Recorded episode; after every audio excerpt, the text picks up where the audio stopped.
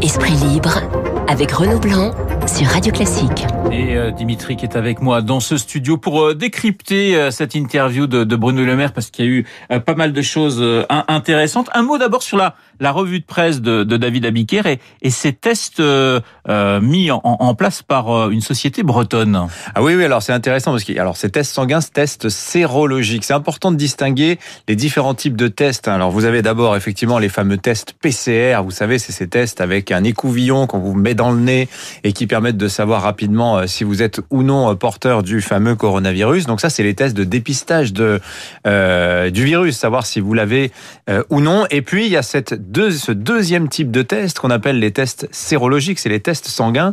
C'est les tests qui permettront de voir euh, au moment, euh, enfin d'ici quelques temps, parce que pour l'heure, ça n'a pas encore grande utilité, qui permettront de voir si vous avez en vous les anticorps. Autrement dit, si vous avez eu le coronavirus et peut-être sans même vous en être rendu compte. Vous savez, si vous avez été un, si vous avez été un, un de ces fameux asymptomatiques qui sont euh, le vecteur le plus euh, périlleux de la, de la du virus, parce que sans le si on ne le sait pas, eh bien on n'applique pas forcément les gestes barrières. Ces tests sérologiques qui vont être déterminants parce qu'ils permettront de mesurer cette fameuse immunité collective d'ici quelques temps de savoir effectivement quelle est la part de la population qui aura euh, ou non porté le, le coronavirus. Dimitri, qu'est-ce que vous avez euh, retenu des, des propos de, de, Bruno Le Maire il y a quelques minutes sur l'antenne de Radio Classique? Bah écoutez, deux trois choses. Alors la première, c'est cette, cette, information qu'il livre d'abord sur les prêts garantis par l'État, lancés, proposés depuis mercredi dernier par les banques. Il dit voilà, ça marche très bien.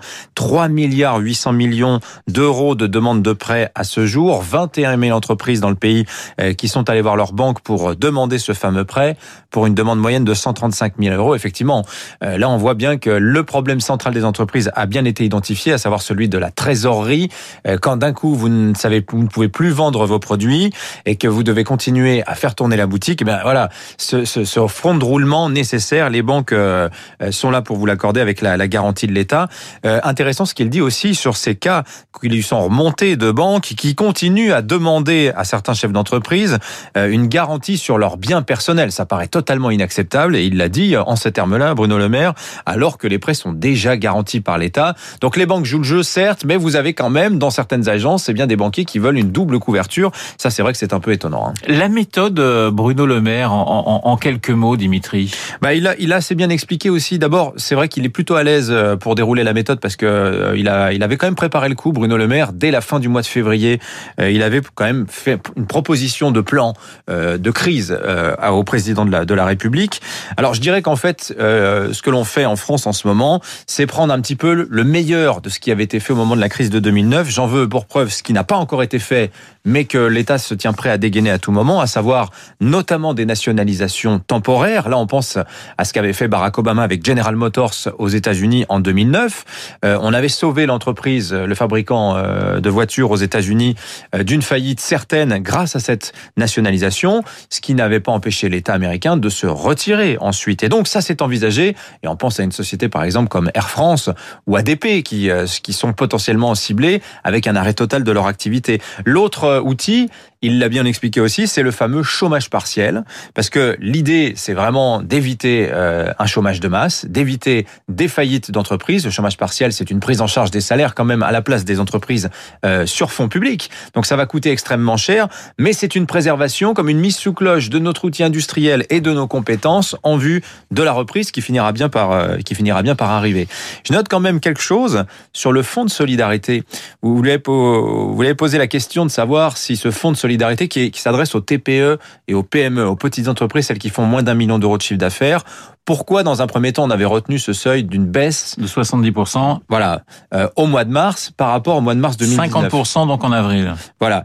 Et, et vous lui avez demandé pourquoi on le fait pas en mars. Alors là, il n'a pas répondu. Il n'a pas répondu. Et il a dit qu'il était ouvert, qu'il était ouvert à la discussion. Alors, euh, oui, voilà. alors est-ce que c'est une façon de botter en touche pour vous ou pas? Bah, Je ne sais pas. Est-ce que ça veut dire que les entreprises qui en mars ne sont pas éligibles euh, à, à ce chèque parce qu'effectivement, il y a beaucoup d'entreprises qui vont qui vont passer entre les mailles du filet. Rappelez-vous, mars 2019, on en a déjà parlé ensemble, Renault, c'était les gilets jaunes. Et donc, vous avez déjà beaucoup de TPE, PME qui souffraient, qui avaient enregistré une baisse de chiffre d'affaires. Là, il faut prouver qu'on est 70% en dessous de mars 2019 qui déjà était un mauvais mois. Il y a beaucoup d'entreprises qui vont pas être éligibles. Est-ce qu'elles seront éligibles a posteriori, c'est-à-dire qu'on reverra leur situation plus tard sur ce mois de mars. Euh, oui, le problème, c'est que d'ici là, il y aura peut-être des boîtes qui seront parties au tapis. Hein. Un mot très fort de Bruno Le Maire quand on a parlé de, de, de l'Europe en disant finalement soit on arrive à la, à la construire une bonne fois pour toutes, hmm. soit on va s'écrouler. Oui. On, sent quand même, même s'il n'a pas voulu le dire, que voilà, c'est quand même très compliqué en ce moment entre entre Berlin et Paris. Bah, il n'y a pas qu'entre Berlin et Paris, ça il l'a bien dit, parce qu'en fait vous avez, et d'ailleurs c'est plutôt les Pays-Bas qui posent vraiment un problème. Je, je, vais raconter une petite anecdote, ça s'est passé la semaine dernière, vous avez, il y avait un sommet européen, euh, et, on a vu un truc ahurissant, c'est que le ministre des Finances néerlandais a fait littéralement un cours d'économie aux Italiens en leur disant mais alors expliquez-moi comment ça se fait que vous gériez aussi mal euh, euh votre que vous gériez aussi mal votre, votre argent comment se fait-il que vous ayez autant de déficits? Franchement complètement déplacé en cette période de crise sanitaire. Effectivement, on peut faire le reproche aux Italiens de traîner une dette de 130% et de faire peu d'efforts pour essayer de la réduire. Mais enfin, est-ce que c'est le moment de leur faire la leçon? Et le danger, le danger, il est là parce que il y a aussi cette question de l'assistance entre les États. Euh, quand on sait que les Allemands ont 25 000 appareils respiratoires, ils auraient pu en prêter aux Italiens au début de la crise, ils ne l'ont pas fait. On a donné des masques aussi. Ça, ça, on l'a, on en a fait peu la promotion, contrairement à la Chine. Et ça, c'est vrai qu'un peu dans le storytelling, il faut un peu rééquilibrer dire que l'Europe, il y a eu un peu de solidarité, mais tout ça va laisser des séquelles. Euh, les États du Nord se sentent peu solidaires des États du Sud, et les États du Sud vont être, euh, non pas vengeurs, mais nourrir une rancune qui est déjà présente depuis longtemps vis-à-vis de ces États du Nord qui se disent frugaux. On va terminer euh, ce petit entretien entre nous avec cette question du, du dépistage et de l'économie. On avait commencé avec les ah tests bretons. Ça, c'est un point aussi très très important pour faire redémarrer l'économie française. Bah oui, parce que alors la stratégie du déconfinement, ça, ça va être absolument euh, euh, stratégique. Qu'est-ce qu'on va faire? Est-ce qu'on déconfinera tout le pays d'un seul coup? Est-ce qu'on déconfinera région par région, ville par ville, ou bien individu par individu, une sorte de déconfinement sélectif. Après phase de test, on autoriserait ceux qui, ont les anticorps ou qui n'ont pas le virus à retourner travailler et on laisserait en quarantaine ou en quinzaine ou je ne sais pas, enfin encore un peu plus chez eux, un peu plus longtemps chez eux, ceux qui ne pourraient pas ressortir. Ça, ça va être extrêmement compliqué. Ça va être un pilotage extrêmement fin à l'échelle d'une population de 67 millions d'habitants et tous les États du monde qui sont confrontés au coronavirus, c'est quand même euh, pratiquement aujourd'hui toute l'humanité, euh, vont devoir effectuer ce travail. Ça va être très compliqué. Hein. Merci beaucoup Dimitri. 8h49 sur Radio Classique tout de suite. Gauthier Capuçon. Renaud Blanc sur Radio Classique. Bonjour Gauthier Capuçon. Bonjour. Merci d'être euh, sur l'antenne de Radio Classique, une antenne que vous connaissez parfaitement puisqu'on vous retrouve euh, tous les week-ends pour euh, vos carnets.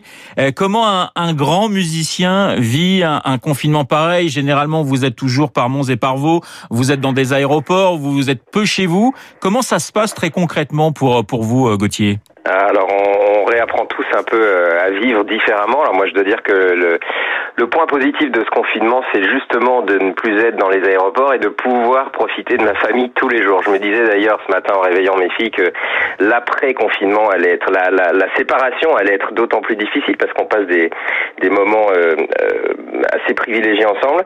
Et voilà, on se réorganise. Donc c'est l'école là dans, dans, dans 6 minutes. On commence à 9h tous les matins.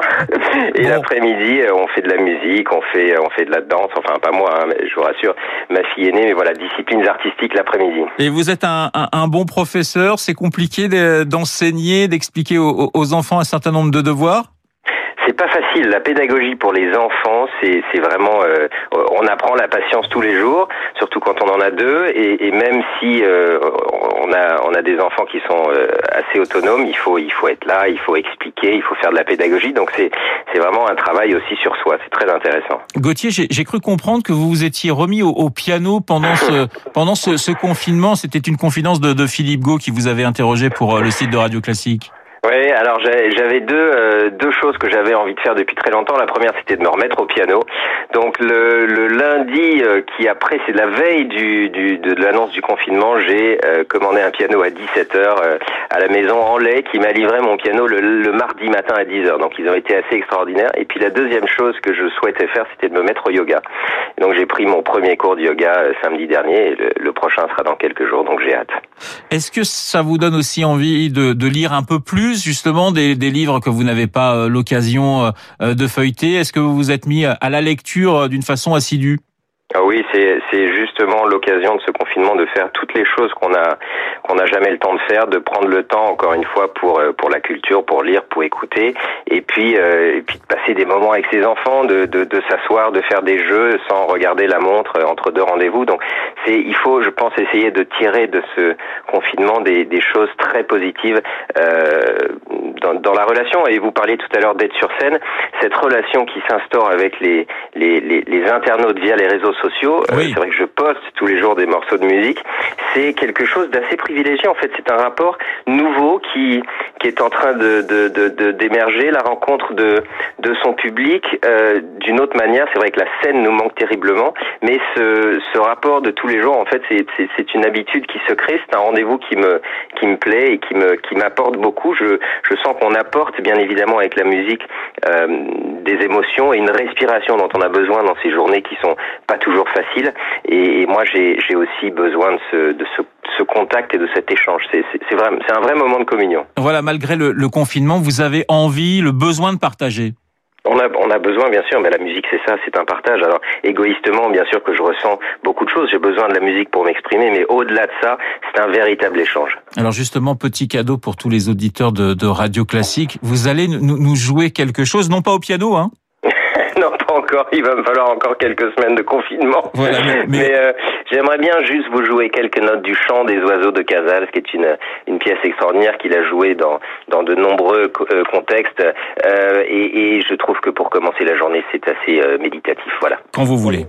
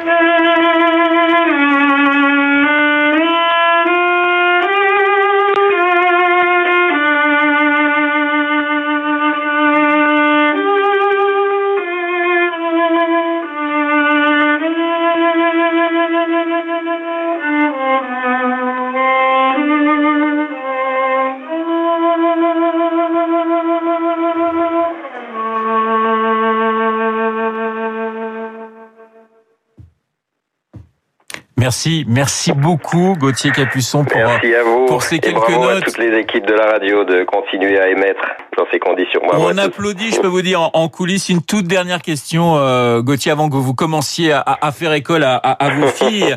Euh, on est bien d'accord, rester confiné, c'est résister aujourd'hui.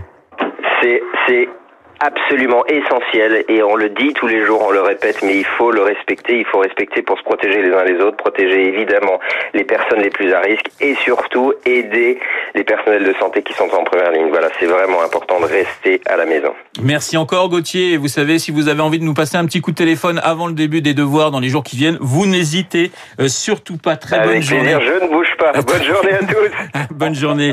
Merci. 8h55 sur Radio Classique. Tout de suite, Béatrice Moitine. Renaud Blanc sur Radio Classique. Bonjour Béatrice. Bonjour Renaud. Voilà, magnifique moment avec Ah euh, oui, Gauthier. Capuçon. Vous êtes euh, responsable éditorial du site radioclassique.fr. Qu'est-ce qu'on peut découvrir aujourd'hui sur notre site? Eh bien, je vous conseille l'article de Philippe Gau sur le lien inattendu entre masque de protection et opéra. Euh, chacun, en effet, est mis à contribution, y compris les ateliers de fabrication de costumes pour certains opéras. C'est le cas de celui d'Atlanta aux États-Unis et de Bourgas en Bulgarie, puisque vous savez qu'on manque de masques pour les soignants et les personnels atteintes par le Covid. Euh, les cinéphiles et les mélomanes seront sans doute ravis d'en savoir plus sur la musique du Festival de Cannes. Le Cygne, tiré du Carnaval des animaux de Camille Saint-Saëns. Laure Maison va vous livrer les secrets de cette œuvre qu'on peut qualifier de pastiche musicale. Je vous signale une curiosité, le ténor allemand Jonas Kaufmann qui chante depuis chez lui un air des années 60 qu'il adapte à la crise que nous vivons. C'est assez amusant. Et puis, euh, c'est aujourd'hui la sortie du nouvel épisode de Retour vers le classique, euh, notre podcast qui allie musique classique et pop culture. Augustin Lefebvre nous apprend que l'opéra d'un jeu vidéo est, devenu un vrai opéra qu'on entend d'ailleurs. Le titre de cet épisode, Final Fantasy VI, et l'opéra en pixels. Rendez-vous sur radioclassique.fr. Merci Béatrice. Comment vous est venue cette idée euh, géniale ah bah C'est parce que je suis je suis joueur et j'ai été euh, marqué dans mon enfance par cette scène d'opéra et euh, c'est vraiment fascinant de voir que c'est devenu un véritable spectacle qui est donné dans des salles de concert dans, dans le monde entier et donc je conseille à tous les auditeurs d'aller écouter même quand on ne connaît pas le jeu vidéo.